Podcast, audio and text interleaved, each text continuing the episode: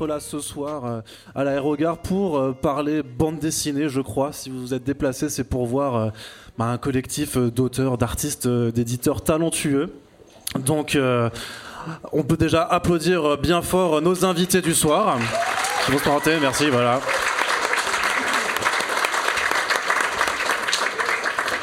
Très très bien. Donc, euh, alors avant de vous les présenter, je, bah, je suis juste ravi d'être votre animateur pour ce soir. Je m'appelle Arnaud, je suis journaliste euh, et je fais un podcast qui s'appelle euh, First Print, avec lequel j'ai eu l'occasion déjà de travailler avec le label 119. Donc c'est vraiment un immense honneur d'être avec vous. Donc je remercie bah, Isler BD de m'avoir proposé de faire l'animation, Rutsef pour avoir organisé cet event avec l'aérogare. Mais on n'est pas là pour parler de moi, on est là pour parler du label 619. Donc on va, je vais vous redemander d'applaudir une fois de plus. Donc Guillaume Sagelin, Run, Florent Maudou, Nicolas Guisalberti et Mud qui sont là avec nous ce soir. Donc j'espère que vous allez bien. Dites bonsoir aussi à vous. Oui. Bonsoir. Voilà, Salut. j'es- j'espère que vous êtes content d'être euh, ici euh, aussi. Ah oui, c'est génial. Hein J'ai peur, hein, les 5 micros, ça va être T'as un petit, ouais, mais c'est pas grave, ça va bien se passer. Ne t'en fais pas, t'as l'habitude quand même. Mais justement, peut-être qu'il y a des gens qui sont venus dans cette salle parce qu'ils ont vu de la lumière allumée, et qu'ils ont vu des bières aussi, et qui se sont dit, bah, ça va être un moment sympa. J'aimerais bien que juste vous fassiez un tout petit tour de présentation au cas où des personnes ne vous connaîtraient pas. Et on va faire ça dans l'ordre des aiguilles d'une montre de façon très très simple. Guillaume, du coup, est-ce que tu peux un petit peu juste te présenter, nous dire qu'est-ce que tu fais dans la vie, quelles sont quelles sont tes BD euh, par exemple que tu as faites? Euh, ouais, donc moi je fais de la BD depuis un petit moment, ça fait près plus de 10 ans. Et j'ai bossé sur, euh, sur une série Grosserie avec Aurélien Ducoudray. J'ai sorti PTSD où j'ai écrit le scénar. Et là aujourd'hui, euh, avec Run, on s'est euh, on s'est retrouvé pour pour le Low Reader, mais on a déjà bossé ensemble un pa- paquet de fois, notamment sur Lobaloka. Exactement, Blacky. Très bien. Bah justement, Ren, vu que tu viens de prendre la parole, c'est à ton tour de te présenter. Ouais, ben échapperas moi, pas. Run, euh, auteur de Moutafoukaz, de Doggy Bags, de Low Reader et fondateur du label 619, que je co-dirige maintenant avec euh, Guillaume Sagelin, Florent Moudou et Mathieu Bablé qui n'est pas, qui est pas présent euh, parmi nous ce soir. Merci. Florent, à ton tour. Alors moi je suis Florent Baudou, je suis auteur depuis 2008. Euh, Freak Squill, euh, Funérailles, Massico. Donc Massico en particulier euh, dans les euh, Doggy Bags et aujourd'hui dans Low Reader. Et euh, voilà, euh, partie, enfin, membre du label 619 euh, depuis un petit moment. historique. Historique. Très bien. Nicolas, je me tourne vers toi également. Donc moi c'est Nicolas Gisalberti, Euh, je suis dessinateur depuis maintenant 3 ans et euh, j'ai eu l'occasion de, de dessiner euh, deux BD au sein du label, euh, écrites par euh, Mud ici présent, donc Trenchfoot et euh, Divalski pour Solo Reader. Très bien. Et du coup, tu peux passer le micro à Med aussi. Donc euh, Mud, euh, moi je première publication en 2018. Euh, Doggy Bags, Doggy Bags présent, Doggy Bags One Shot. Euh, six, non, sept, six publications avec le label 619. Très bien, merci. Donc, euh, j'ai envie de, poser- de- de commencer par poser une question assez euh, générale pour, euh, pour, parler de bande dessinée de création de façon générale, mais je voudrais quand même, vu que vous êtes là, faudra pas hésiter. Je vais quand même, je, vais leur parler, mais je vais me tourner vers vous. Si vous avez des questions à poser, n'hésitez pas juste à vous signaler parce que, bah, vu que vous êtes là, vous avez très certainement des questions en tête que je n'ai pas forcément. Et le but, ben, c'est de profiter de leur présence des, cinq artistes réunis, parce que c'est très rare de réussir à tous les prendre comme ça et de les réunir au même endroit. Donc, si vous avez vraiment des questions à poser, n'hésitez pas juste à vous manifester et à le faire. Euh, C'est euh, le but, c'est d'échanger aussi avec vous, avec le public. Mais du coup, on, a dit le label 619. Le label 619, c'est quoi le label 619 Qu'est-ce que, comment vous définissez un peu euh, ce que c'est euh, par rapport à, à la BD, à la bande dessinée, à la création? Qu'est- Qu'est-ce qui est vraiment euh, l'identité du label 619 pour vous? Ouais, moi je dirais euh, en quelques mots, et après je laisserai les autres parler, mais pour Mhm. moi c'est vraiment de la bande dessinée métissée. On a tous grandi avec euh, les comics, la franco-belge et les mangas, donc euh, j'ai l'impression que c'est des styles qu'on a digérés et que et qu'on a envie, enfin d'une certaine manière, on a envie de métisser toutes ces euh, toutes ces influences. Et puis aussi j'ai l'impression de renouer avec la, la pop culture, en tout cas dans la BD franco-belge, parce que selon moi, on, on fait de la BD franco-belge, on n'est pas en rupture avec Ouais. la franco-belge, hein, tu vois, on, on l'a fait juste évoluer vers quelque chose de, de peut-être, encore une fois, plus métissé. Mais euh, ouais, voilà, c'est ça. Pour moi, c'est vraiment renouer avec la pop culture. Euh, J'ai l'impression que c'est un truc qui, qui disparaissait un petit peu de, de l'univers franco-belge. Euh, moi, je, rajouterais un petit truc qui, qui est de plus en plus vrai, parce que c'est vrai qu'au début, on s'en rendait pas compte, mais c'est intergénérationnel. En fait, c'est une bande dessinée qui, euh, comme, on met beaucoup de tiroirs, parce qu'on aime bien mettre des tiroirs et des, des- des- des modes de lecture différents en fonction de, sa culture personnelle aussi et de, euh, sa propre sensibilité. Euh, et ben, on a remarqué que c'était une BD que les parents laissaient un petit peu. Euh, devant leurs adolescents pour qu'ils s'en emparent et qu'ils aient l'impression de, lire de la BD interdite parce que c'est effectivement l'inspiration qu'on a c'est les, BD qu'on n'avait pas le droit de lire avant et donc on- aujourd'hui on les exprime en, BD qu'on pense pour adultes mais finalement qui, se lisent très bien pour par des ados parce qu'en fait on, essaie de maîtriser aussi le propos et de pas euh, raconter n'importe quoi dans nos histoires. Après, il y a quand même une certaine dose de, ouais, de, de violence, on va dire, ou de, de thématiques assez adultes euh, qui, Ah, à qui fait, fait aussi oui. partie de votre, a- Ah bah, tout, tout côté un peu sulfureux, mais Ouais. euh, justement, c'est très bien expliqué dans les articles dans le, dans le Lowrider. Mm. Et avant, avant ça, Doggy Bags, avec ces articles qui permettent de, euh, mettre la lumière sur, euh, sur des, des faits de société, des phénomènes. Euh, et là-dessus, nous, on est très rigoureux dessus. On veut pas. Alors, déjà, on essaie de, d'être rigoureux, de pas raconter n'importe quoi. Et en plus, on fait aussi, attention, on, fait, on prend garde à, à ce que ce soit sourcé, à ce que ce soit pas. euh, euh, générateur de, de toxicité. Quoi. D'accord, ouais, donc un vrai travail de documentation euh, là-dedans. Mais je me tourne vers toi aussi. Comment tu définirais vraiment euh, l'essence de, de 619 Qu'est-ce qui caractérise une BD qui sort euh, au, label 619 Bah, il y a un côté déjà euh, très graphique. Je crois qu'il y a un côté attachement euh, à l'objet aussi, vraiment. Je, trouve, enfin, je pense que c'est vraiment important dans l'esprit euh, du label. Et puis, euh, ouais, je trouve que même, enfin, on parlait de, de, de violence, effectivement, ça peut être trash de temps en temps, mais il y a quand même toujours un message derrière, il y a toujours quelque chose à dire. C'est pas, c'est, c'est jamais gratuit, comme tu parlais de, de tiroir tout à l'heure, c'est un peu ça. C'est, euh, c'est ouais, très graphique et avec un message derrière. D'accord. Tu adoubes ce, ce constat, euh, Guillaume? Ouais, ouais, je, je rejoins ce qu'ils ce qu'ils ont dit et je, et je pense que le label aussi, il y a, il y a cet aspect euh, poreux en, en fait entre les différents projets. Et ce qui est assez chouette à voir, c'est qu'un lecteur qui va découvrir un bouquin du label va souvent basculer sur un autre bouquin et, c'est assez rare de voir euh, des gens qui vont euh, vraiment euh, explorer toute une collection grâce à, ce, label qui va, pousser vraiment à, explorer différents auteurs, différents types d'histoires et faire des découvertes justement. Mais ça veut dire que vous pensez qu'il y a une famille, en fait, 119, qu'il y a vraiment une, for- une forme de patte, en fait, qui fait qu'une fois qu'on y est, c'est-à-dire qu'on appartient à, un- à un groupe, en fait Il y a une dynamique plutôt. Mhm. Je pense qu'il y a une dynamique et je pense aussi que le travail de Yuck, on, on bosse aussi avec un graphiste qui fait euh, aussi toutes les chartes graphiques. Ça aussi, ça crée une unicité particulière.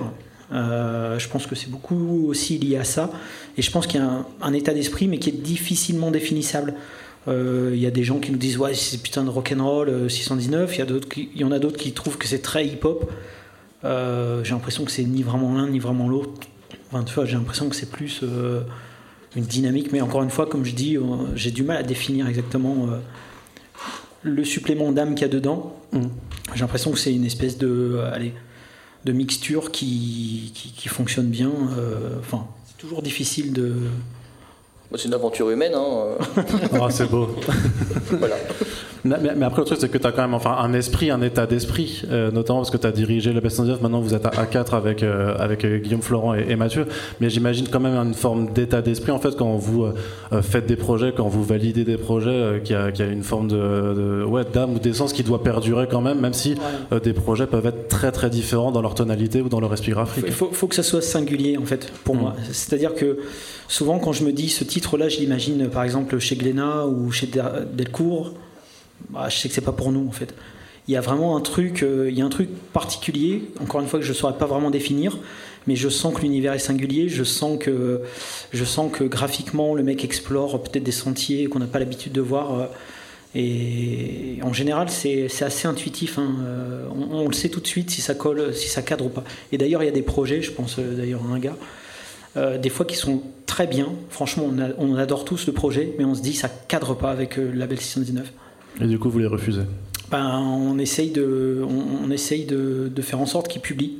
mais pas au label 619 parce que sinon après ça risque de, de rendre confus les choses si d'un coup euh, ça devient euh, enfin tu vois donc euh, ouais c'est pas forcément une histoire de, de qualité encore une fois c'est une histoire de j'ai envie de dire de singularité et peut-être de trucs un peu atypiques bien que euh, Freak Squill, euh, enfin si Freak Squill c'est quand même atypique dans, dans, ce que tu racontes, mais oui.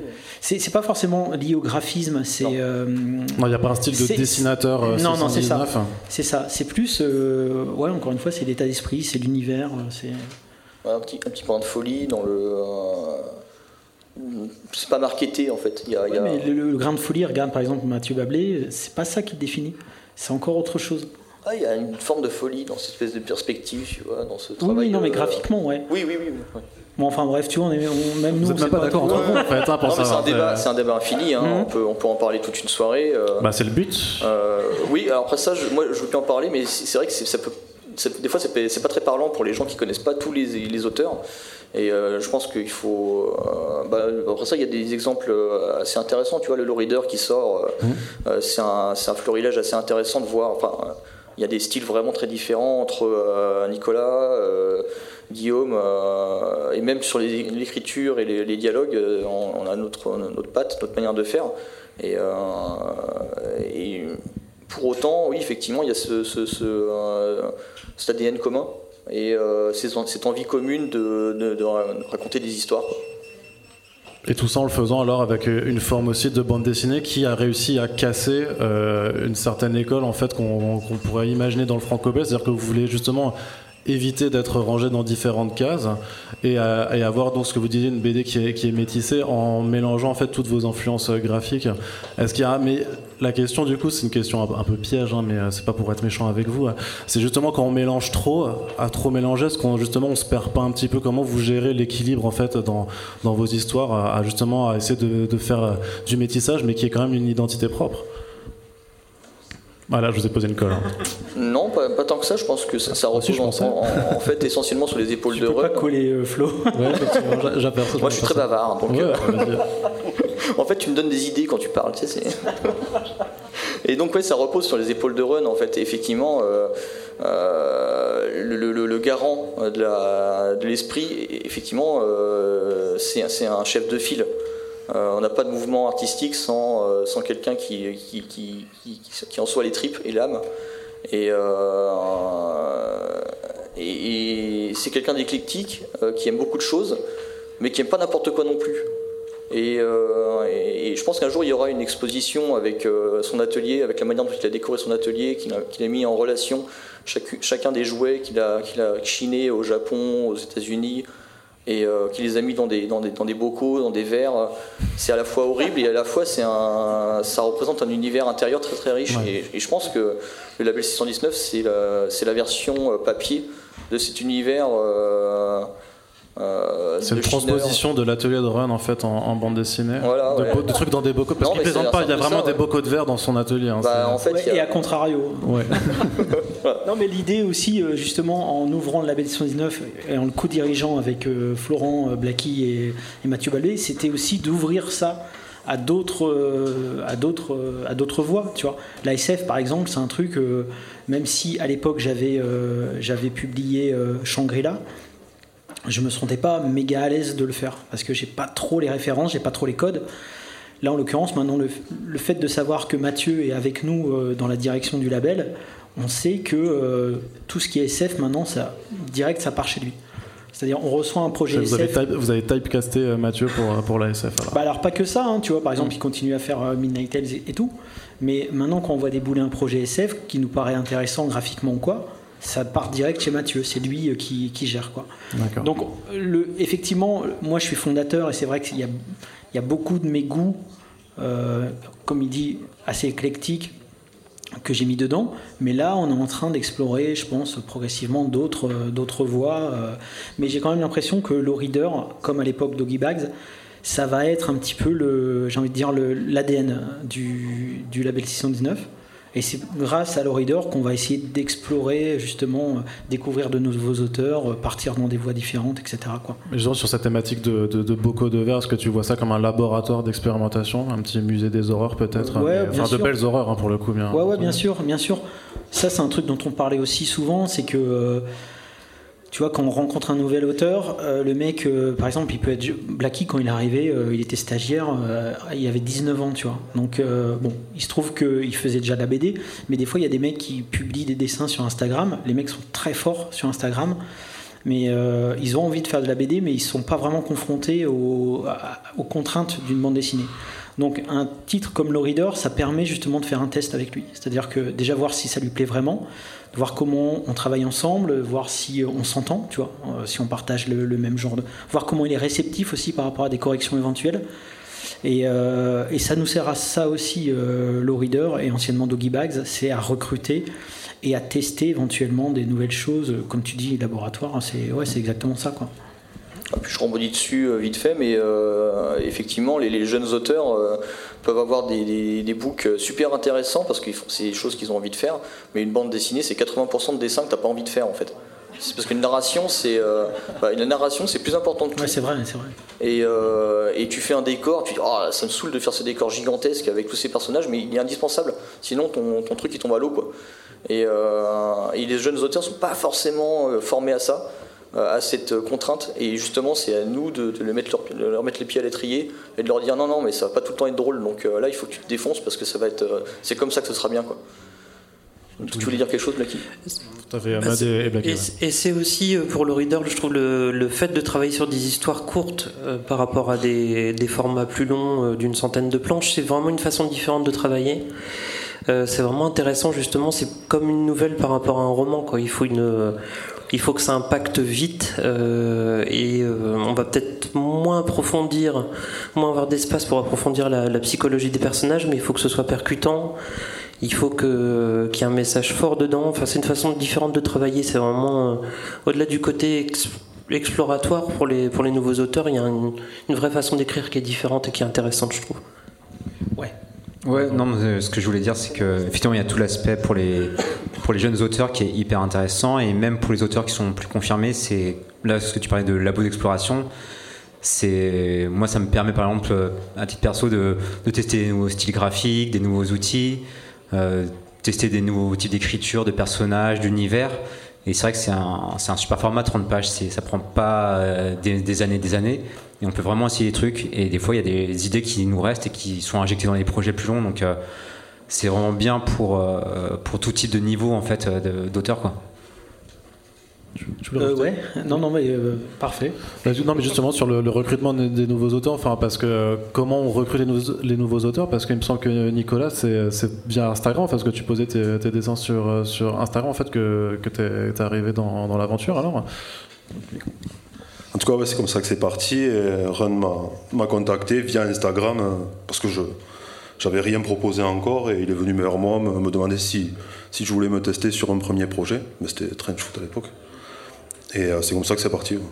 C'est-à-dire que c'est devenu une nouvelle façon de recruter alors euh, les, les dessinateurs, c'est d'aller juste chercher en fait au-delà parce que la méthode classique c'est de- des gens qui viennent te proposer un dossier, euh, un dossier de bande dessinée, mais là en fait euh, vous pouvez utiliser maintenant les réseaux sociaux, le fait que c'est vachement plus facile d'avoir accès aux travaux euh, avec tous ces, réseaux qui sont très axés sur l'image.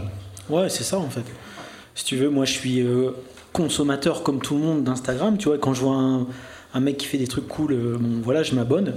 Et puis ensuite, quand j'ai un projet comme Mud, Mud vient me proposer Trench Shoot, je réfléchis, tu vois, je me dis, alors parmi les gars qu'on a, qui est-ce qui serait dispo? Merde, ils sont tous pris. Bah attends, je me rappelle, j'ai vu un, mec là, Nico Gisalberti sur Instagram. Je vais essayer de. Tu sais, je remate, je dis ouais, ça pourrait coller et tout. Je lui envoie, il me dit ce qu'il en pense, puis après on s'est dit vas-y, on le contacte quoi. Donc euh, ouais, ça se passe, euh, ça se passe comme ça quoi. Tu pourrais me parler un peu de tes influences parce que tu as quand même un style très graphique justement, on en parlait, enfin Matt le disait avant, mais qu'il y, a- y, a un- graphisme qui est très, très appuyé, qui est euh, pas non plus dans le cartoon, mais qui a, qui, a une patte un petit peu là-dedans, et pourtant tu vas dans une forme de réalisme aussi, euh, parfois un peu, un peu crade, je dirais. Ouais, bah, alors mes influences, euh, direct, je pourrais pas en donner. Après, j'ai été influencé ben, notamment par le label, hein, parce que j'ai commencé à, lire il y a déjà un petit moment. L'univers là m'a tiré énormément. justement, cette découverte de, graphismes différents, d'auteurs différents, tout ça, ça, ça me rendait fou. Quoi. ensuite, en termes de dessinateur pur, je suis plus en train d'en découvrir énormément que de m'être appuyé sur des influences parce que j'étais pas forcément un grand lecteur. J'avais des classiques que tout le monde a, mais j'avais pas forcément de, de, de grosses lectures quand j'étais plus jeune, donc pas d'influence vraiment au niveau du dessin. Et c'est vraiment en dessinant maintenant que je découvre de plus en plus et que je me rapproche, je, commence à, trouver vraiment ce qui me plaît, ce qui m'attire. Donc j'ai pas vraiment d'influence purement, euh, purement marquée. Tout ce que je découvre m'influence quelque part. Et comment ça se passe votre relation de travail du coup avec Mode quand vous bossez sur un projet euh, Comment vous le définiriez? Ben, Il me propose d'abord une idée, une idée, on commence à, à bosser autour de ça, dessiner des croquis. Et lui, lui, euh, bah, attends, je vais te filer le micro. Lui, en fait, se, base aussi sur ce que je lui envoie. Il rectifie et on, évolue comme ça et jusqu'à ce que je reçoive vraiment le, scénar. Euh. Avec beaucoup d'allers-retours en fait et de discussions. C'est ce qui prime le plus. Avant, hein. avant vraiment de, de, de, commencer. Euh, ouais, ouais, si, si, c'est. Euh, ben, moi, quand je travaille sur une histoire, j'ai vraiment des images en tête. Euh, et, selon le style d'histoire, ça va évoquer euh, plus ou moins euh, tel ou tel style de dessin. Mais à l'inverse, j'aime bien aussi justement me plonger dans l'univers d'un dessinateur. Et c'est du coup ce que j'ai fait après pour là dans le, Reader. me plonger à l'inverse dans son univers et en tirer une histoire à partir de là. J'ai des choses à dire, mais après, la forme que je vais lui donner, j'aime bien mélanger effectivement avec euh, l'univers du dessinateur pour que ça crée autre chose que, que, juste le texte que j'ai fait à la base. Quoi. je trouve ça, voilà, c'est vraiment le, dessin et les influences. C'est pour ça qu'effectivement on parle beaucoup euh, bah, via Instagram notamment ou téléphone, etc.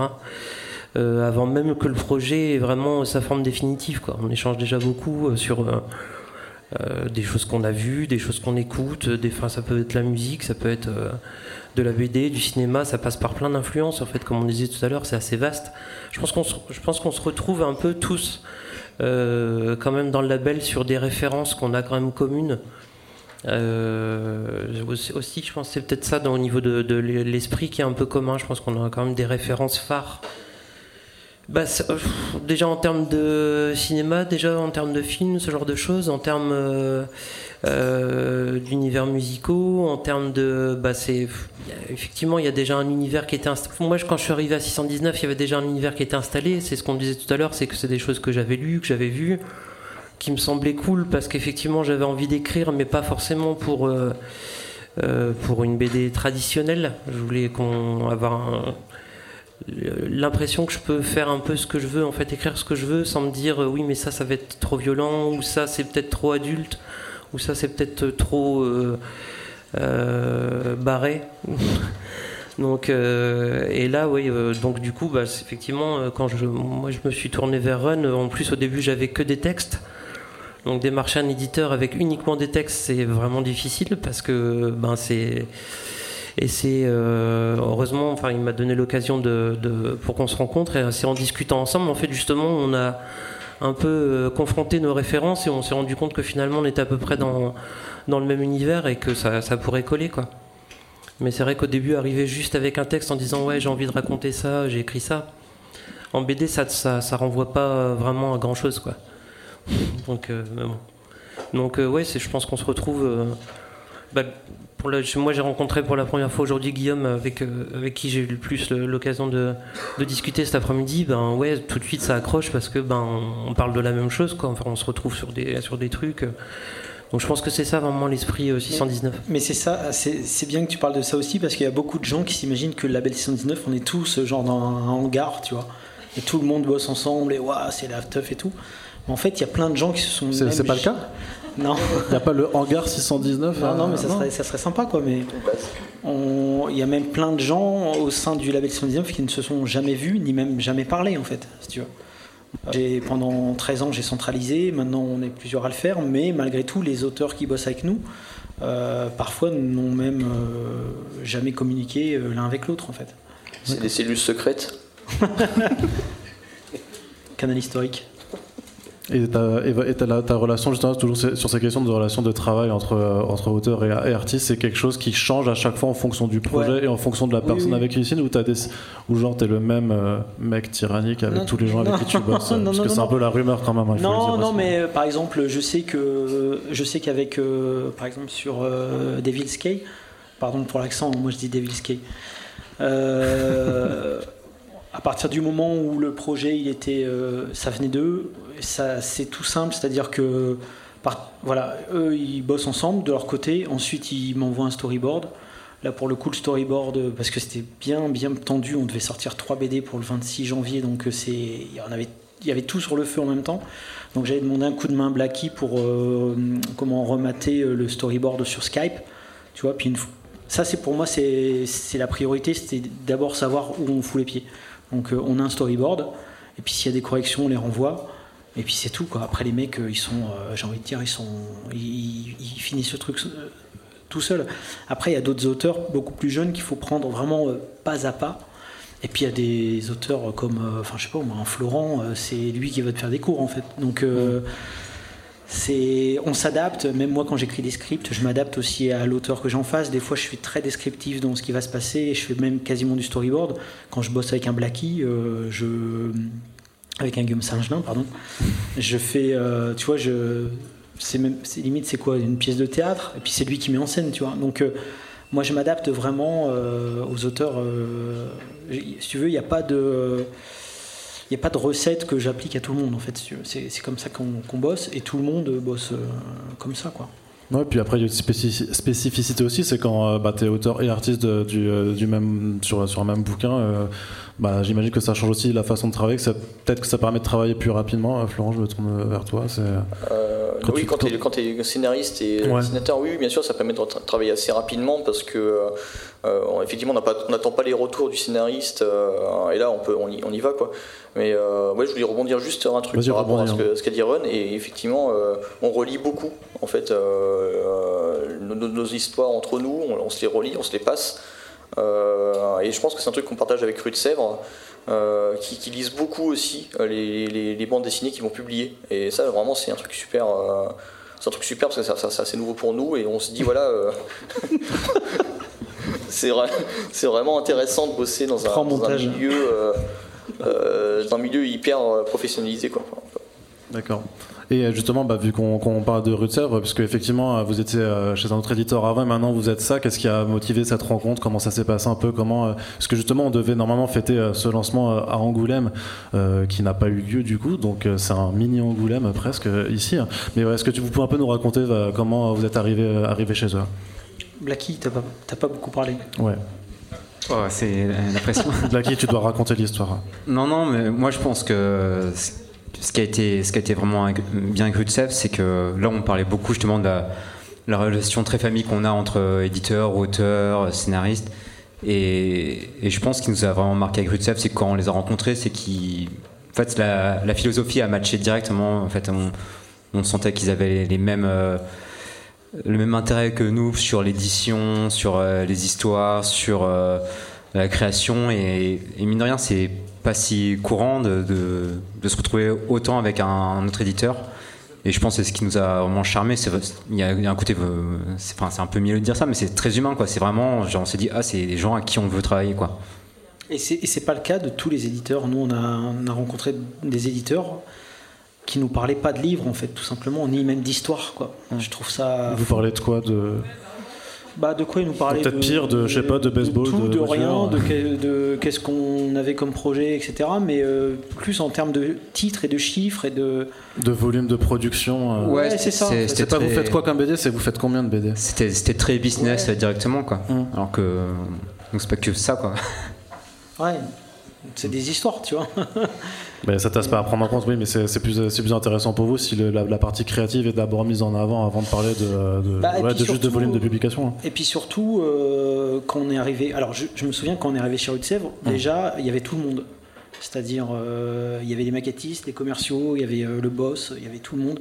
Il y avait Nadia, l'éditrice, Nadia d'ailleurs qui, avait lu les BD.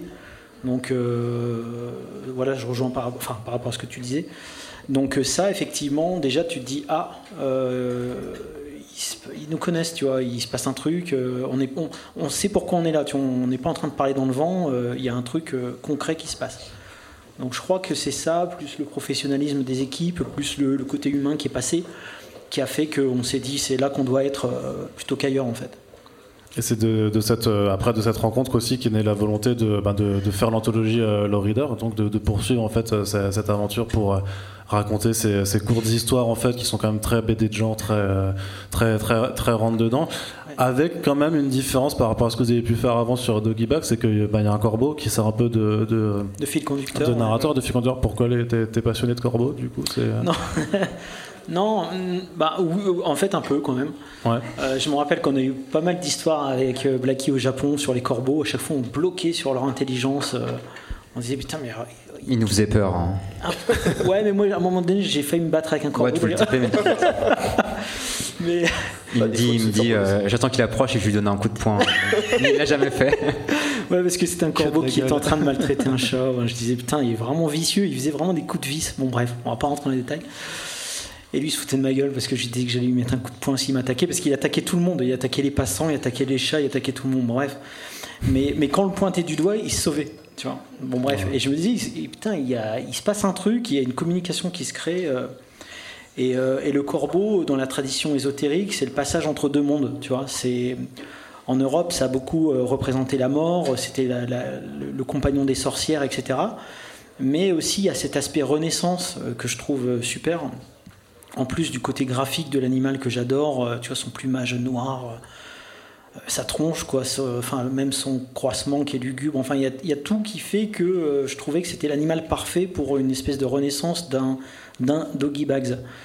Et, en plus, quoi de mieux qu'un oiseau pour, aller d'une histoire à une autre, quoi, tu vois, je trouve que même, je trouvais que c'était vraiment l'animal euh, nickel pour, euh, pour faire un bon, euh, un bon narrateur en fait. Oui, et puis le corbeau, c'est le, c'est le conteur de mauvais augure, de mauvaises histoires aussi. Quoi. C'est celui qui répond un peu des histoires un peu glauques, donc ça collait bien à l'esprit.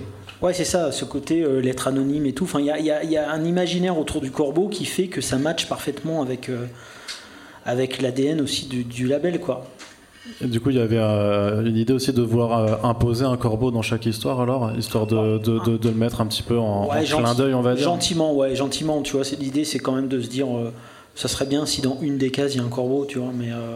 Oui, puis ça se fait assez naturellement. Hein. Le, le, corbeau, c'est vraiment, comme, comme tu dis, c'est graphique. à un moment donné, c'est aussi un, un, charognard, donc culturellement, ça peut avoir la place du vautour, ça peut. Euh, ça peut symboliser cette mort euh, qui arrive et cette annonce euh, sordide, mais effectivement, c'est aussi un symbole très positif. Par exemple, en, Orient, bah, le, corbeau, c'est l'habitant, enfin, c'est celui qui amène le soleil, qui vit dans le soleil.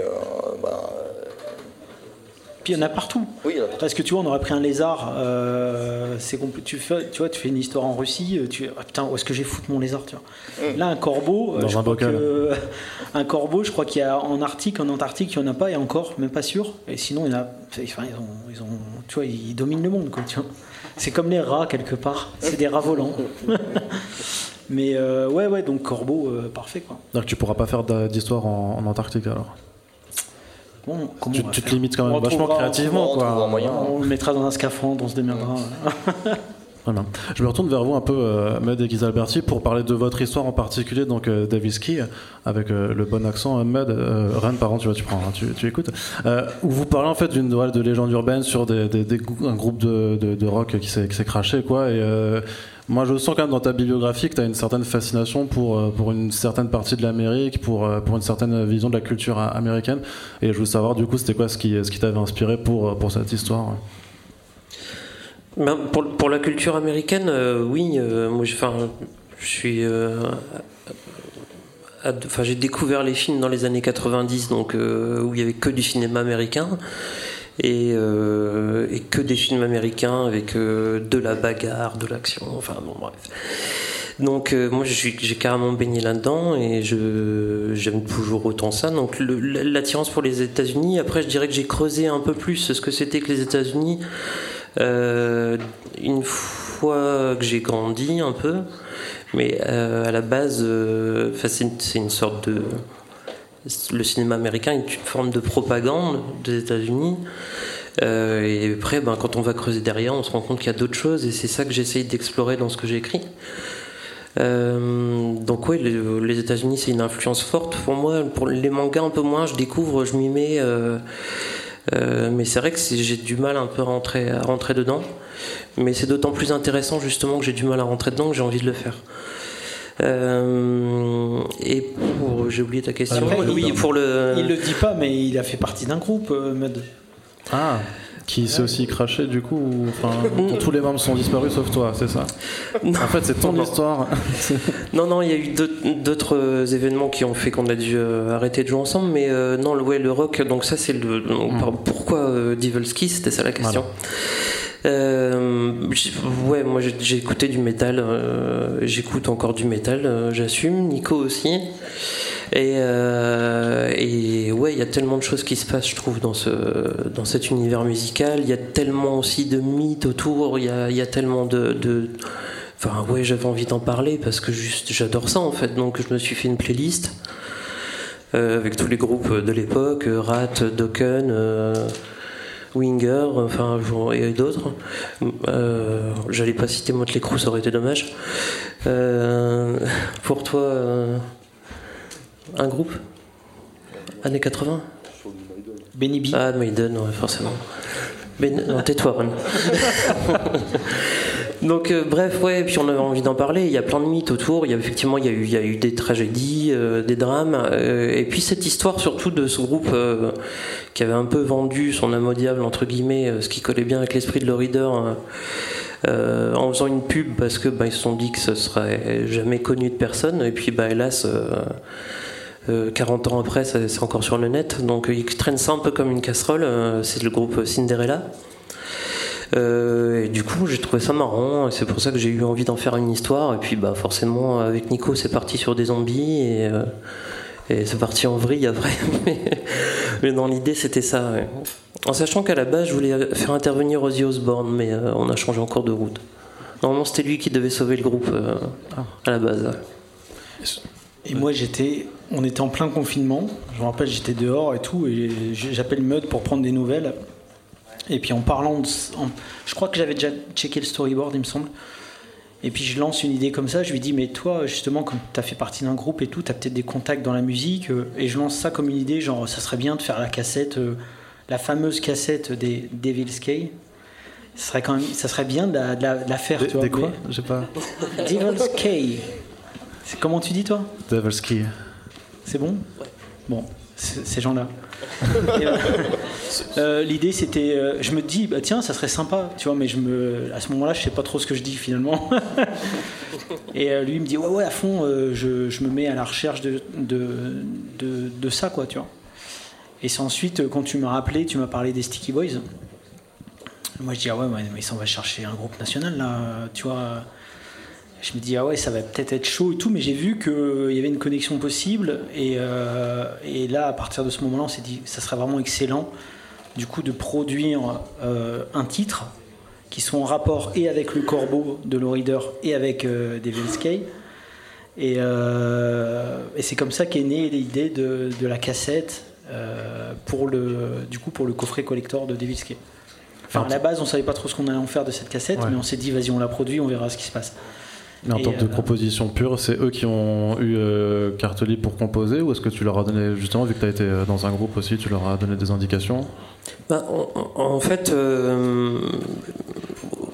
non, musicalement, ils étaient déjà dans l'univers, ils avaient déjà une influence années 80 et tout ça dans ce qu'ils font, ici d'ici, ce, ce, genre de groupe, donc il y avait déjà un peu l'esprit chez eux de ce qu'on voulait justement pour Devilski. Et, euh, et puis après, été plus euh, au niveau de l'écriture des paroles, on a échangé pas mal avec eux pour que ce soit quand même repris, que ça reprenne justement l'univers du corbeau, etc. On voulait tourner autour de ça, euh, que ça tourne autour de justement de cette légende du corbeau, que ce soit pas seulement notre histoire, mais aussi que ça parle de tout le reader, quoi. Euh, et, euh, et, ensuite, euh, on a échangé. Ouais, moi j'ai vu les textes avec eux, on a parlé musique, on a parlé influence. On a parlé son aussi, parce qu'on voulait que ça sonne comme vraiment comme un groupe des années 80, c'était vraiment le but. Donc même au niveau de la production studio, ils ont fait un, un boulot justement pour que ce soit mixé euh, comme un morceau des années 80 et pas comme un morceau d'aujourd'hui, pour que ça sonne authentique. Euh, et puis ensuite, quand on a échangé sur les textes, euh, moi je leur ai euh, filé une, une, prière en vieil allemand, un truc viking avec une formule magique qu'ils ont casé dans le morceau, qui est une sorte d'invocation un peu satanique au milieu du truc. Euh, mais c'est un truc authentique qui est sur des manuscrits dans un. Ça existe vraiment. C'est pour ça qu'on est à Metz ce soir. Ouais, ça, ça, ça, crée des choses bizarres. T'as vu Evil Dead ou pas parce que... Mais moi, moi je, voulais, euh, je voulais que ce soit Mud qui gère ça parce que moi je me disais. Il, sait exact, il, il maîtrise son univers musical, en tout cas l'univers musical qu'il y a dans la BD. Moi, je me sentais pas à la hauteur. Je me suis dit, je vais me retrouver en face des mecs qui vont, ils vont, ils vont parler de ref et tout, je vais te paumer, tu vois. Donc je me suis dit, vas-y, Mud, c'est toi qui gères le, le, les conversations. Euh, c'est toi qui vois euh, le genre de truc qu'il faut. Moi, moi, je me sentais complètement perdu par rapport à ça. Et, euh, ouais, c'est tout. Et j'ai dit juste, nous, on, on, produit le truc derrière, donc euh, voilà, tu, tu vois euh, comment ça marche. Et du coup, et la phase B qu'on a fait pour avoir histoire d'avoir une phase B et de rentrer là un petit peu plus dans la, j'ai envie de dire dans la diégèse de Low Reader avec ce côté un petit peu poltergeist. Euh, tu te dis, il va se passer un truc si j'écoute ça. D'ailleurs, c'est écrit euh, ne pas écouter sur la phase B, tu vois. D'ailleurs, je sais même pas si des gens ont écouté la face A. Bah, qui bah, encore Après, c'est la question c'est est-ce que, les, est-ce que les gens ont encore des lecteurs cassettes en 2022 C'est ça. Non, mais, euh, mais, oui, oui, c'était euh, ouais, non, c'était très cool. Euh, c'était très cool. Hein. Ok. Je me retourne vers toi de nouveau, Florent, pour ton histoire aussi chez Waffen Cub, où tu reprends un personnage Massico qui était présent depuis, euh, depuis des années, depuis Et les débuts, en fait. Mmh. Et pas que, en fait, mmh. je reprends aussi des personnages de, de, de Blackie. Euh, de Blackie. Euh, c'est des personnages qui avaient, euh, qui avaient inauguré Doggy Bags en fait à l'époque. Ouais. Et, euh, et, tout le monde demandait une suite à Blackie en disant ah, quand est-ce qu'on sait la suite pour, pour cette héroïne, tout ça? Et, euh, en fait, j'étais parti dans l'idée de faire Massico euh, contre des loups-garous. Et puis je me suis dit, mais attends, euh, ça fait sens et tout. Donc j'en parle à Run, j'en parle à. Blackie me fait, ok, c'est cool, ça marche, pas de problème. Je fais, c'est cool. Bon, bah voilà. et ben, je me fais plaisir. une grosse histoire avec des motards, avec des loups-garous. Euh, parce que le, en, en, dehors du, du, du corbeau, c'est vrai que le, le loup, euh, animal de meute, euh, tout ça, il y, y, a aussi un, un rapport assez étroit avec le, label 619. Et quand on a sorti le, premier Doggy Bags, les gens ont cru qu'on était un club de bikers. Quoi. et, et voilà, bon, pour Slow Reader, on s'est dit, bah tiens, ça ferait sens de, de, de de, de, de, repartir sur ce truc-là, de raconter quelque chose, mais surtout quelque chose qui, qui soit, qui soit bien. Et c'est parce que l'idée nous semblait bonne, quand j'en ai parlé, l'idée semblait bonne, que ça racontait l'histoire d'une mère qui doit sauver, enfin qui doit soigner sa fille et qui se retrouve confrontée à une bande de bikers et euh, que ça faisait sens par rapport à, à l'histoire en elle-même, qu'on s'est dit tiens on va faire un truc mais archi euh, fan service quoi. Ouais. Mais à, y aller à fond dedans, mais en, mais en, assumant à fond et en étant vraiment carré au niveau de l'histoire quand même. Ouais, et puis euh, Doggy Bags 1, ça enfin, dans le Doggy Bags 1, il y avait euh, Massico pour la première fois, première apparition de Massico. Mmh. Et euh, les loups-garous de Blackie, ouais, de la première les, histoire les avec tu vois. Mmh. Donc là, l'idée c'était de se dire, bah tiens, on va faire une espèce de crossover entre les deux univers. Enfin, son idée. Euh, ça va faire sens dans le renouveau euh, chez Rue de Sèvres, en fait, tu vois, tout simplement.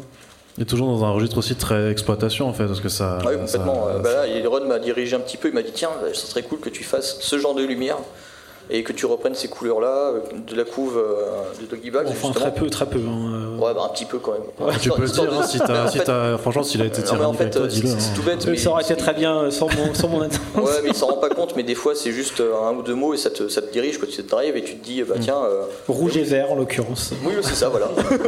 mais oui, mais il suffit de ça. Hein, et puis voilà. Et puis c'est vrai qu'effectivement, ça. Euh, cette couleur, ces couleurs qui sont vraiment très euh, néon années 80, euh, c'est un truc que j'aurais peut-être pas abordé naturellement avec, avec mes, mes, jus habituels sur funérailles et des trucs comme ça. Et là, je suis vraiment parti sur une, une espèce de bichromie, trichromie pour le coup, parce qu'effectivement, il y a ce jaune aussi qui revient. Et, euh, et on obtient quelque chose de, de, de très plus impactant euh, et, et, très. Très 80, très, très exploit, ouais. exploit, très exploitation, ouais, ouais, film d'action aussi. avec, des, avec bah, j'ai repris aussi bah, ce truc d'Akira avec les traînées de lumière que Blackie avait repris aussi dans son, euh, ouais. dans son Doggy Bags. Donc, euh, Tu les cherches pour les montrer aux gens ou Non, non, non, je, je re-. C'est des toutes petites cases quand même, ça va être difficile de montrer aux ceux qui sont en front de Non, la non, je. Ouais, je- je me réextasie devant le, devant le dessin de. Vous avez un run qui s'extasie en direct devant vous, c'est très très rare aussi. ouais. Ça, ça change pas beaucoup de ma, de ma tête habituelle. hein. Mais justement, enfin, de toute façon, vous êtes tous euh, des, pros et vous avez l'habitude, mais c'est toujours plus facile, plus difficile de devoir quand même euh, se canaliser pour faire une histoire en seulement 30 pages par rapport à quand vous avez, euh, on va dire, plus de liberté pour vous étaler. Est-ce que c'est plus simple ou est-ce que c'est plus compliqué? Alors je vais rejoindre Blacky sur, sur l'exploration en fait. Ce côté exploration, tu te donnes 30 pages et tu te dis allez je vais faire autre chose parce que en fait j'ai déjà, déjà exploré d'autres trucs dans ma bande dessinée. Je suis coincé pour des raisons euh, éditoriales parce que je vais pas faire n'importe quoi dans ma bande dessinée, dans ma série. Euh, il faut pas partir dans tous les sens. Et mais là par contre pour une fois tu te dis tiens j'ai 30 pages, je vais tenter un truc. Et, euh, et au contraire je pense que c'est une respiration. C'est pas une moins vu que, enfin moi je le vois moins comme une contrainte que comme euh, une, une récréation. Ouais, récréation. Comme une récréation qui permet de. bon après ça c'est pas que c'est pas que du plaisir et de la glandouille. hein. C'est euh, c'est à la fois c'est effectivement un champ euh, nouveau et à la fois il faut se cadrer. Sinon tu fais n'importe quoi et, effectivement ben, à un moment donné euh, tu sors du, euh, de la ligne éditoriale. C'est dangereux. Enfin, mais, mais, mais justement, c'est ce, petit danger qui fait qu'il y a un, un, euh, y a un frisson, enfin, il y a, y y a un truc différent quand tu fais un, un ou un doggy bags, quand tu fais ta, ta, ta BD dans laquelle euh, bah, tu connais, tes, tu connais tes, euh, tes- tes- ta zone de confort, et voilà quoi. Et je passe à vous deux aussi pour euh, la, la troisième histoire de, de Slow Reader, donc euh, Mr. Sato. Euh, vous avez dit avant que vous étiez au Japon. Est-ce que c'est de là qu'est partie euh, l'histoire? C'est euh, de votre d'un voyage au Japon? Ouais, bah, moi, c'est, moi j'ai toujours été fasciné par le Japon, par les mangas, les animes et tout. Et, et pour vraiment revenir au début, c'est vrai que moi j'avais fait deux stages avec Ron euh, quand j'étais encore euh, à vingtaine. Et à un moment, il m'avait proposé, il m'a dit Tiens, voilà, je lance euh, le film Mutafukaz en production euh, et ça va se passer avec un studio japonais. Et c'était un peu sa carotte parce que moi, il me restait une année d'études à faire. Il m'a dit En plus, là, on partirait au Japon pour bosser avec les équipes. Donc j'ai fait. salut l'école et je viens, je viens bosser avec Ron. Et c'est vrai que moi, du coup, ça a été mon premier voyage au Japon. Et ça a été euh, ouais, une, euh, une super découverte. Quoi. En plus, avec euh, Ron qui connaissait déjà un peu, il m'a fait vraiment visiter les trucs. Et c'est vrai que maintenant, c'est un pays qui m'est resté. J'y suis retourné régulièrement. Et, justement, moi, je lui ai dit à un moment, voilà, quand on est parti sur cette idée de Reader, je lui ai dit tiens, j'aimerais bien, j'aimerais bien faire un truc qui se passe au Japon. Et justement, ça rejoint un peu ce que tu disais par rapport au côté 30 pages qui peut être contraignant. C'est que je me suis dit là au moins sur 30 pages, je peux y aller à fond parce que ça me faisait peur de bosser sur un truc sur le Japon qui fasse 200 pages en termes de euh, rigueur d'architecture, d'écriture. euh. Là au moins je savais que sur 30 pages je pouvais vraiment y aller à fond et que c'était pas trop long quoi. Donc euh, ouais moi je vais vraiment cette cette idée-là de bah, d'explorer le, le Japon un peu obscur quoi. Et de parler de la façon dont les, euh, dont les personnes âgées sont euh, mises de côté alors dans, dans cette société ou de voir euh, le, le rejet en fait de, l'autre. Moi, moi j'ai une petite anecdote, justement, il y avait Blacky qui était avec moi, il y avait Ayako, notre traductrice, et c'était un soir, euh, il pleuvait hein, d'ailleurs, enfin il avait plu, je crois. Je le raconte ou pas? Ouais. Et, euh, et du coup, on marche, et d'un coup, je vois. euh, t'as déjà vu un scarabée sur le dos? Qui essaye de se relever Ouais, c'est pathétique, ouais. Bon, on voit ça, mais sauf que c'est un humain, tu vois. Et je dis, mais il est par terre le mec, et personne ne le voyait. Enfin, tout le monde le voyait en vérité, mais au Japon, euh, le fait de. Comment dire euh, Le mec, euh, si tu veux, le fait de le regarder, euh, c'était un peu comme si. Il voulait pas lui, lui faire honte, si tu veux. Enfin, il y a un truc comme ça, c'est très japonais ça. Que s'il l'avait aidé à se relever, ça aurait été de la, la honte pour lui. Ne serait-ce que le regarder. C'est-à-dire, le Ah. mec était dans une position honteuse, et socialement, le fait de, le- de le voir dans cette position honteuse, Ça valide, ça valide la honte. en ça fait. valide la honte. Voilà. Donc tout le monde fait semblant de pas le voir, et t'as un mec qui galère euh, sous la pluie, en train d'essayer de de se relever, quoi. Donc moi, en bon gaijin, euh, j'y suis allé. et puis après, il nous a répété j'ai honte, j'ai honte, j'ai honte. Enfin, c'est Ayako qui nous a traduit ça. Après, il nous avait dit d'autres choses qu'Ayako ne voulait pas nous traduire. J'ai dit, j'ai insisté, j'ai dit, mais vas-y, dis-le. Ah, je suis gêné et tout. Bah, qu'est-ce qu'il a dit? Euh, Il a dit, mon zizi est tout mouillé. Donc, euh, il s'était pissé dessus. mais on s'est dit à ce moment-là, pardon, tu t'en souviens? Moi, j'avais pris à bras le corps et tout. Bon, bref, peu importe. Mais euh, je me suis dit, euh, c'est particulier quand même. C'est-à-dire que le mec, euh, tu vois, il est dans une situation. voilà, c'est un salaryman. Il était tout beau, tu vois, en costard et tout. Il était âgé. Il était bien bourré surtout. Et puis, il était complètement invisible de la société. Bon, et ça, je veux pas dire c'est le début de Monsieur Sato, ce serait mentir. Mais c'est des choses qui nous restent. Si tu veux, c'est pas. nous, quand on a fait Monsieur Sato, je me suis même pas souvenu de ça en particulier, par exemple. Mais c'est ce genre d'ambiance qu'on garde en tête. Si tu veux, on, on, sait que les, on sait qu'il y a cette histoire d'invisibilité des personnes, des salaryman, parce que en plus, ils sont tous pareils. euh, les personnes âgées, elles sont presque inexistantes euh, du, du paysage, j'ai envie de dire, euh, au niveau de la société, etc. Et puis il y a aussi quand même un mythe de la virilité au Japon qui existe. Tu vois les gros sourcils, les- tu vois les, Takeshi Kitano, tous ces mecs-là, mais en fait que tu retrouves pas dans la société. Que tu retrouves pas dans le métro, quoi, par exemple, clairement. Et euh, c'est ça qui nous intéressait avec Monsieur Sato, c'est justement de traiter de ce genre de personnage-là qui est complètement invisible aux yeux de la société et, euh, et qu'est-ce qu'il pourrait faire pour être à nouveau euh, visible, quoi. Et donc pour toi, la solution, c'est de se fabriquer un, un flingue avec une imprimante 3D Bah non, parce que euh, regarde comment il finit, quoi. Mais en tout cas, effectivement, c'est peut-être une solution que beaucoup de gens s'imaginent comme être la bonne solution. En plus, on sait que toi, tu fais beaucoup de recherches. Enfin, vous en faites euh, tous, mais euh, on sait que toi, t'es es obsessionnel parfois sur certains sujets trop, quand même.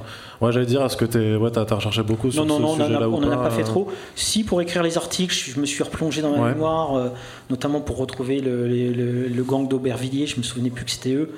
Bon, là, pour le coup, il faut lire, mais il faut lire les articles.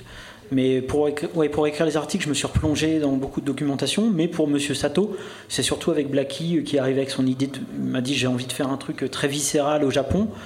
On a échangé et puis ensuite, euh, non, non, on n'a pas fait de documentation particulière. hein. Ouais, c'est vrai qu'on avait un peu cette idée de base d'un peu de ce, ce mec invisible qui voilà qui veut une sorte de vengeance un peu pathétique et finalement on a vraiment écrit l'histoire au fur et à mesure et en fait tous ces petits détails en fait ils se sont ajoutés au fur et à mesure toutes les petites sensations qu'on avait et voilà il y a une scène qui se passe dans un petit combini bah c'est aussi le truc qu'on a qu'on a expérimenté c'est Ouais. voilà en fait La fur- politesse aussi. euh, Ouais, la, la politesse, c'est des trucs en fait qu'on a réinjecté au fur et à mesure en disant ah mais tu te souviens de ce truc-là, on pourrait le mettre dans telle case et tout. Et en fait le truc c'est construit un peu au fur et à mesure.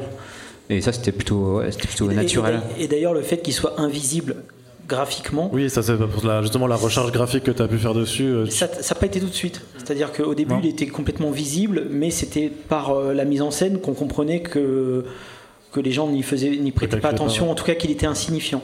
Et c'est euh, sur le tard où on s'est dit, mais en fait, il faudrait le montrer invisible pour vraiment qu'on qu'on comprenne euh, le, le sous-texte, en fait. Oui, et puis ça, ça faisait rentrer l'histoire justement dans ce côté un peu de Un peu fantastique aussi. voilà fantastique de l'horreur et rajouter une- un petit soupçon de d'irréel euh, qui est qui est chouette. Sinon ça aurait pu être juste une sorte de polar euh, plus basique. Donc, mais là ça rajoute un petit truc en plus quoi.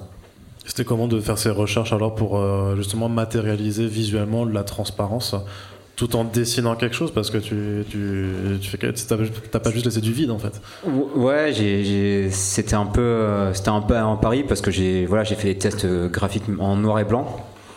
Et après, je me suis dit juste, euh, j'espère que ça va passer à la couleur et que ça va bien fonctionner. Mais c'était un peu un pari, donc je me suis dit bon, allez, j'ai joué avec des effets de transparence.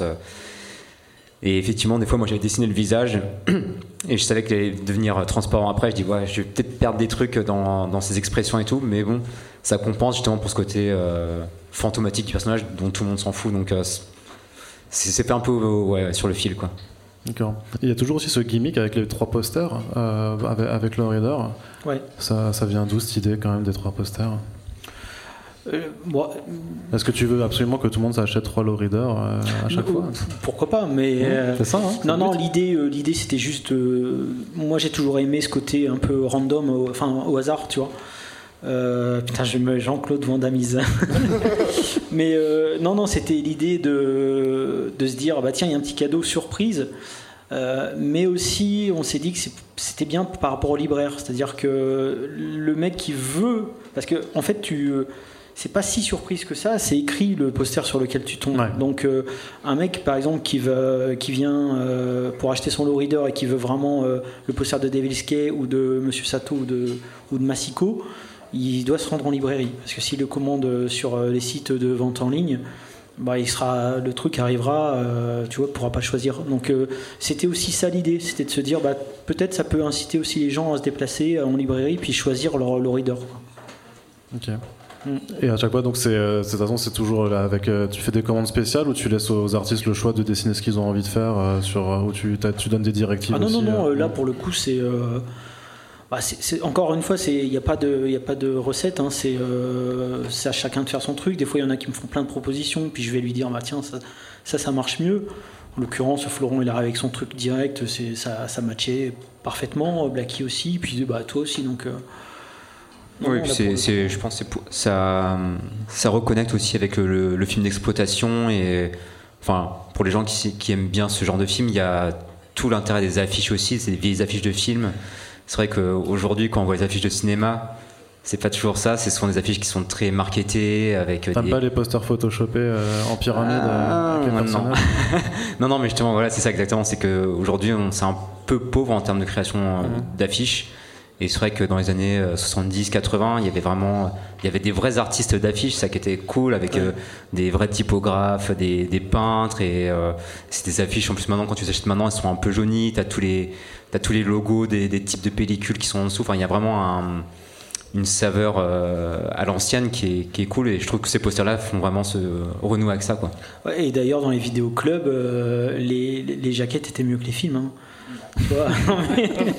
c'est un truc de fou. Quoi. Tu disais, putain, excellent. Tu, vois, tu, voyais la, jaquette, tu, tu te projetais dans un univers de dingue.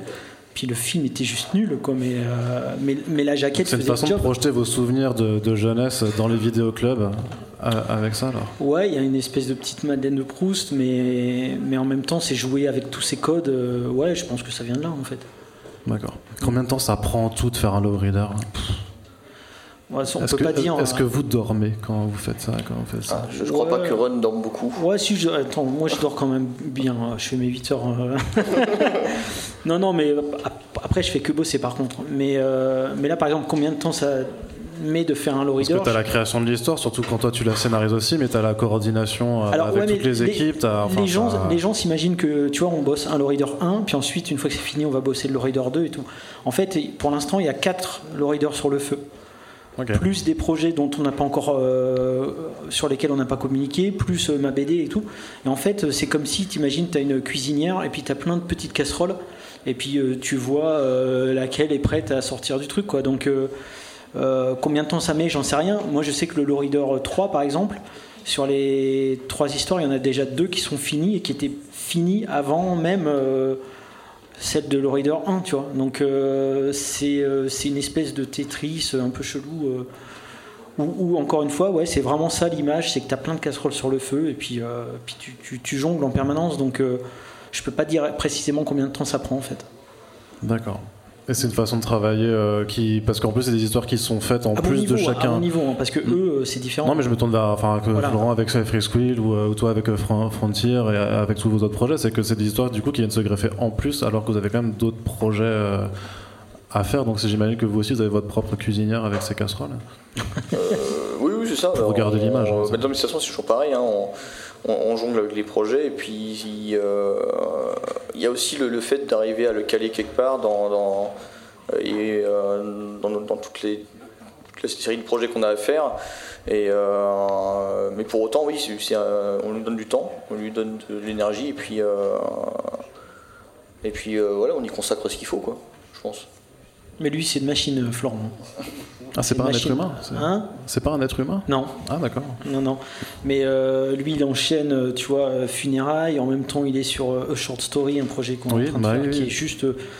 ce qu'il a fait dedans, c'est juste phénoménal. D'un coup, il fait Oh, bah, j'aimerais bien quand même participer au Lorider 1. Non, mais t'es sérieux tu vas voir Où tu vas trouver le temps, tu vois Moi, franchement, il m'impressionne à ce niveau-là. Flo, c'est un truc de fou. C'est que t'as pas envie de te reposer? Non, non, non, parce que. Non, mais il fait tomber une planche par jour, tu vois, c'est. C'est parce qu'on est, nous, c'est la narration en fait. C'est l'envie de raconter des histoires qui. Euh, et ça, c'est un truc qu'on a en commun dans, tous les membres du label 619. Euh, c'est vraiment euh, raconter. Et, et, en fait, une histoire, elle est comptée que lorsqu'elle est écoutée. Et l'élu. Donc, euh, ben, moi, je suis pressé, en fait. J'ai j'ai juste envie de, de savoir euh, comment les gens ont aimé euh, ou pas aimé. hein. Oh, mais il a la capacité d'être pressé, hein, parce que moi, moi aussi je suis pressé, mais je fais pas une planche par jour. hein. Bah, faut s'y mettre. Hein. Ah ouais. bah tu feras mes planches. hein. Mais ça, c'est, mais ça, c'est- ça, c'est quelque chose que vous avez fait. Parfois, vous entraidez, non Des Ouais, fois, ouais, sur- nous, sur- ouais, sur bah, c'est surtout moi qui demande de l'aide, Ouais. Ouais. Moi, je me tourne vers vous aussi quand même, parce que j'avais dit que ben, vous pouvez aussi interagir avec les auteurs et les artistes présents. Donc, si quelqu'un a envie de poser une question euh, aux auteurs, euh, c'est le moment. Ne soyez pas timide. Il n'y a pas de questions nulles. Ouais, il faut faire vite, je crois, c'est ça? Ouais, ben, on avait un peu de retard, mais du coup, euh, ils vont, ils vont pas tarder à démarrer. Est-ce qu'on a le temps quand même pour poser Ouais, des ouais. questions dans, dans, dans ce cas un petit peu? On a du temps? Ouais, 5-10 minutes, donc euh, lâchez-vous. Donc euh, vous pouvez soit venir le micro là, j'ai pas le Covid. Sinon, vous les dites fort et je les répète après, juste pour qu'ils, si jamais ils entendent pas. Mais faut pas hésiter. Sinon, je commence à leur parler de, trucs nuls, donc euh, voilà, faut pas, faut- pas faire ça. Oui, monsieur. Tout à l'heure, Ren, disait que, par exemple, pour les projets d'SF, ça va être plus dirigé, par exemple, vers Mathieu, qui, ça va être plus son univers à lui, tout ce domaine-là. Est-ce que pour, euh, pour, Florent, pour toi ou pour Guillaume, chacun a un, un type à lui, en fait, de SF pour Mathieu Moi, c'est les BD de fesses. Donc il, il demande est-ce que chacun des auteurs a, des Ouais, co-éditeurs en fait a un type de, de BD. Moi je le dis juste pour l'enregistrement du coup. hein, C'est pour Ah, ça. pardon. Tu vois, J'avais- c'est- j'avais pas j'ai- j'ai pas- je sais que vous êtes vieux, mais vous êtes Ah pas sourd. merde, on est enregistré, putain. Oui, c'est c'est pour ça. Merde, le Donc on sait maintenant, on sait Florent que tu fais des BD de cul, voilà, c'est dit. Mais euh, Donc est-ce que vous avez vraiment, ouais, c'est ça, un, un registre en fait euh, d'imaginaire en fait non, qui, ça peut qui être vous est propre. Ça peut, ça peut être bon. Là, il se trouve que pour Mathieu, en l'occurrence, c'est voilà comme ça.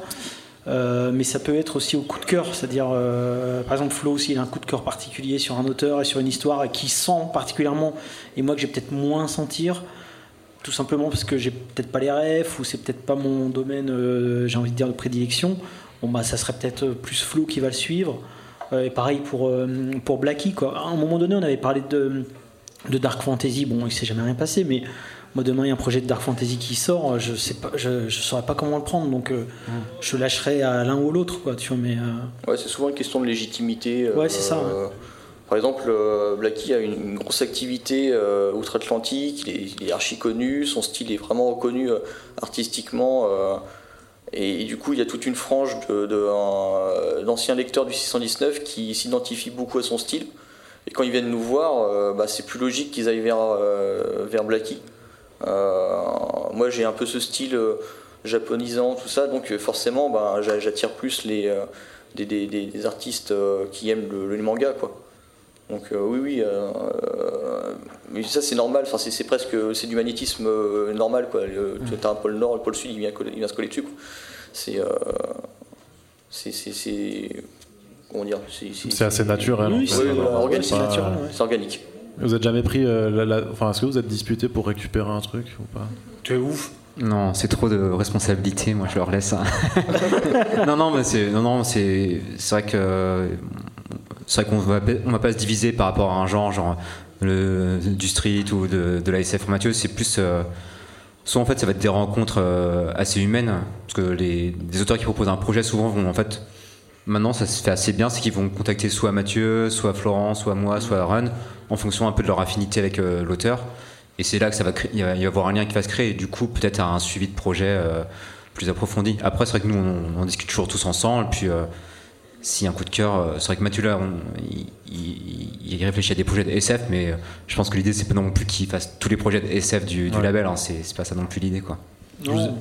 Je vous imagine presque comme The Voice avec un siège comme ça, et vous vous retournez pour, pour le projet. si- team sera la Est-ce que ça, se passe, ça se passe comme ça dans le hangar 619 euh, Je ne sais pas. ça. quelqu'un a une autre question? Oui quel est le rôle de, de Rue de Sèvres? Est-ce qu'il y a un droit de regard Est-ce que vous êtes totalement libre ou est-ce qu'il y a un droit de regard de, de Rue de Sèvres? Bah, Nadia est à côté, tu peux C'est ça. Oui, c'est vrai. Bah, du coup, on peut poser la question à Nadia, effectivement, qui est éditrice. Que, est-ce que vous avez un droit de regard? Est-ce que vous euh, les, les, les polissez un petit peu Je sais pas. L'idée, c'est que quand ils nous ont rejoints, ils restent indépendants. Donc, en fait, euh, ils nous proposent des projets que nous discutons ensemble. Jusqu'à maintenant, on a toujours été d'accord. Et donc, euh, j'espère qu'on va continuer à être comme ça. Mais on ne s'est pas encore posé la question de s'il y avait un désaccord. Donc, euh, on en reparlera ensemble. J'imagine qu'ils nous diront leurs, leurs arguments. Et puis, ben, on trouvera un terrain d'entente. Mais en tout cas, pour l'instant, l'idée, c'est que vraiment, ils restent indépendants. On leur fait totale confiance. Euh, si on, les a convaincus de venir chez nous, c'est parce qu'on leur faisait confiance et on croit en eux. Donc je vois pas comment aujourd'hui on pourrait refuser quelque chose parce que toutes les fois qu'ils font quelque chose soit comme dit Florent les histoires de fesses c'est toujours c'est jamais gratuit c'est pas pour montrer euh, des femmes nues ou des hommes nus ou je sais pas trop quoi. Quand il y a de la violence c'est jamais gratuit non plus il y a un vrai propos derrière. Donc euh, à partir de là il y a rien qui est gênant. Et puis c'est tellement des travailleurs et des pros que les histoires sont travaillées, les dessins sont travaillés, donc je vois pas comment on pourrait refuser quelque chose et comment on pourrait ne pas leur laisser leur indépendance. Donc euh, non, au contraire, il faut les laisser faire. hein. C'est dans la boîte. hein. On a fait l'idée de Est-ce qu'on a- l'universalisme. qu'on a encore une, peut-être une dernière. Oui, une question au fond. Je voulais savoir un peu comment vous sentiez, euh, ou comment vous pouvez définir le rider. Parce que moi, ça me fait un peu penser à ce qu'on connaissait dans les années 80-90, les fanzines, qui étaient beaucoup dans le milieu rock, où il y avait pas mal de dessinateurs, de gens qui se regroupaient, qui sortaient des trucs. Et puis là, en plus, avec la cassette qui est avec, souvent, il y avait des, des, des LP ou des, des cassettes qui étaient avec des fanzines. Est-ce- Enfin, comment vous le ressentez vous Est-ce que vous ressentez un peu une forme euh, de- d'héritage en fait entre le reader et euh, les fanzines euh, dans, dans le milieu rock qui circulaient notamment bah, avec des, euh, des, CD des CD ou des cassettes Bah, moi, moi, complètement, enfin, quand je vois un low reader ou, un, ou avant ça de Bags, il n'y a pas un centimètre carré de papier qui n'est pas utilisé. Il y a vraiment cet esprit fanzine euh, de, euh, où tu as vraiment envie de, de charger le truc parce que tu te dis je vais pas faire beaucoup d'albums euh, et avec les potes on s'éclate et donc, ouais, donc bah, voilà quoi, il y a, il, le truc il est rempli à la gueule quoi. Et euh, il y a à tel point que c'est dur de trouver de la place pour dédicacer un low reader. C'est vrai. C'est c'est pas évident. Oui, oui, oui t'as bien raison. ouais. Et à un moment donné, il y avait même des BD sur les dos des posters. C'était impossible de dédicacer un, un truc. Euh, et ça, c'est run, ça. Ouais, c'était le, le Earthbreaker. ouais. C'est qu'à force de mettre des intros, puis des textes explicatifs, puis des recherches, puis des machins, oui, il n'y a plus un pet de blanc, et donc même, même pour une signature, c'est pas possible. Mais on supprime euh, en plus des trucs. Ouais. Des fois, on se dit attends, attends, on a combien de pages Ah, Merde. il- Des fois, même, je travaille pour rien parce qu'il n'y a plus la place. Enfin, bref. Et tu penses à la frustration, la frustration des lecteurs qui peuvent même pas avoir une signature? Ouais, c'est surtout ma frustration, moi. Mais bon. Hmm. Est-ce qu'on a une dernière question avant de. Oui? Enfin, on en a même deux du coup. ouais. Euh, on a vu que vous avez quand même pas mal d'influence sur le côté US, sur le côté Japon, bon, pour les, les bases. Euh, Est-ce que vous allez encore retravailler encore sur, sur ce qu'on a pu déjà voir, sur des pays, ben, on a vu le Nicaragua, pour en passer, le Mexique Mhm. Vous avez pas- Est-ce qu'il y a déjà cette volonté de retravailler encore sur des sujets, sur d'autres pays que ces inspirations-là. Et avec des auteurs qui sont dans- déjà dans, dans ces coins Donc, euh, est-ce que vous voulez euh, travailler sur d'autres pays que les États-Unis ou le Japon, comme des pays sud-américains, et notamment avec des, des- des auteurs artistes qui sont issus de, de ces pays-là pour le, futur? ouais, puis c'est même. euh, si, les thématiques, c'est un truc qu'on qu'on a envie d'explorer. Alors, pas forcément toujours géographiquement, mais, euh, mais là, je sais par exemple qu'il y en a un qui est, qui est sur le feu, là, sur, ma, sur Magazine, qui est sur euh, les histoires, euh, entre guillemets, creepypasta et l'ère numérique, quoi. Mais, mais ouais, dans l'idée. pour l'instant, il n'y en a pas encore un particulier que j'ai en tête, mais oui, oui, ça se présentera. Oui, on va faire des thématiques euh, particulières. Et effectivement, moi, j'aimerais bien euh, bosser aussi avec des, des auteurs étrangers. On l'avait fait avec euh, Atsushi Kaneko pour le spécial Japon. On l'avait fait. on avait fait même intervenir des, effectivement des artistes locaux du Nicaragua. ça, c'est un truc que j'aimerais vraiment beaucoup continuer, mais c'est pas toujours évident de trouver les bonnes connexions. Déjà la barrière de la langue, mais mais oui, oui, oui, ouais. Et puis je pense à d'autres trucs, mais oui, oui, il y a des choses qui sont. Oui, parce qu'on a, on a aussi un auteur qui a des idées sur un projet, peut-être pour euh, Amérique du Sud, là, qui, pour un low reader. euh, c'est vrai que les, les- les US et le Japon, c'est souvent un peu les deux phares culturels euh, qu'on a en général. Mais moi, je trouve ça super de- de- d'explorer. euh, enfin, je pense qu'il y a plein d'histoires hyper intéressantes à faire sur, par exemple, sur l'Afrique, sur l'Amérique du Sud, même sur les, les pays baltiques. Enfin, il y a. Mais voilà, après, il faut trouver justement les auteurs qui soient suffisamment concernés, euh, intéressés par ces domaines-là. Je pense qu'il y en a, hein, donc il faut. Mais clairement, c'est une volonté, ouais. Et que Ouais, ce soit puis- des pays avec des corbeaux dedans aussi, alors. Sinon, ça Mais marche pas. Il y aura toujours un corbeau dedans, dans les pays. Mais euh, là, par exemple, même, j'oublie, mais euh, c'est vrai que euh, Sean Pierce, c'est un Américain qui fait Oui, des peintures à l'huile, euh, qui fait la cover. Euh, là, par exemple, cet, i- cet illustre-là, c'est Vissaré, c'est un mec que j'ai rencontré euh, sur Instagram, qui est, euh, on voit là, ouais, qui est mexicain. Ouais. Euh, donc, euh, j'étais en train de me dire, oui, on aimerait bosser avec des auteurs étrangers. Bon, alors là, vous faites déjà un petit peu, ouais. voilà, c'est ça. Euh, mais effectivement, moi j'aimerais bien dans l'idée euh, bosser euh, sur des, segments ouais. de BD avec euh, ouais, des auteurs étrangers, pourquoi pas? Après, c'est pas l'alpha et l'oméga non plus, hein, mais, euh, mais oui, oui, euh, c'est le genre de truc qu'on aimerait bien expérimenter. Ouais. J'avais travaillé avec euh, Chavrine aussi. Ah oui, exact. Qui maintenant fait des covers chez, euh, chez Marvel. Ouais. Et donc, dernière question. Euh, je me demandais, euh, avec la, la renaissance du magazine Métal Hurlant, euh, Ouais. et on avait déjà pu voir euh, Mathieu dedans, Oui. euh, je me- il va y avoir deux questions. Euh, c'est qu'à l'avenir, dans futurs numéros, on pouvait avoir euh, de nouveaux artistes du label dans les futurs numéros du, de, de métal, et euh, aussi, dû euh, bah, du coup, à, ce- à cette renaissance, je m'étais amusé à, à- à relire des vieux métals que j'avais chez moi.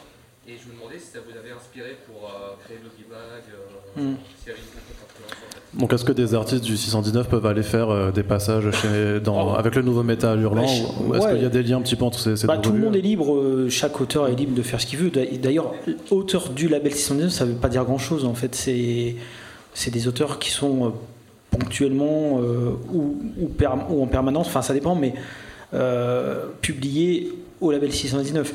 Après, euh, là, ils sont allés chercher Mathieu, je pense pas pour le label 619, hein, juste parce que euh, Bah, c'est- maintenant c'est devenu un, un- un auteur ultra bankable.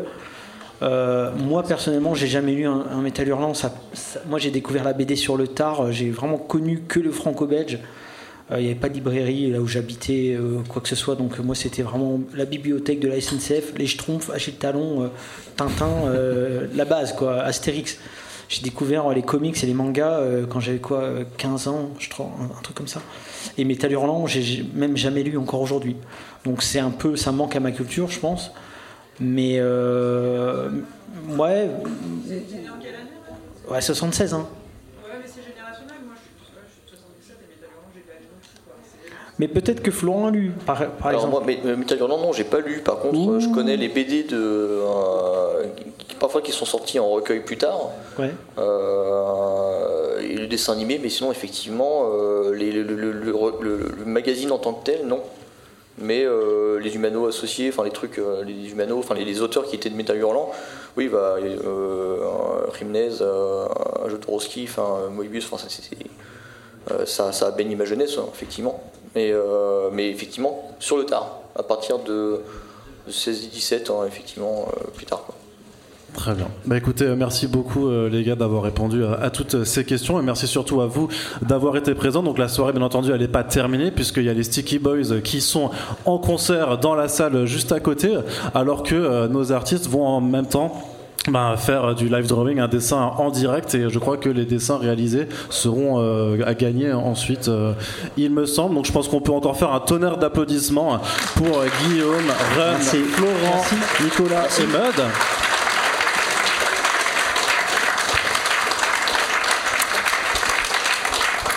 Voilà, j'ai pas de bonne conclusion, donc merci juste encore, encore à vous et puis euh, très bonne, très bonne poursuite de soirée. Euh, merci à tous. Merci. Bonne soirée.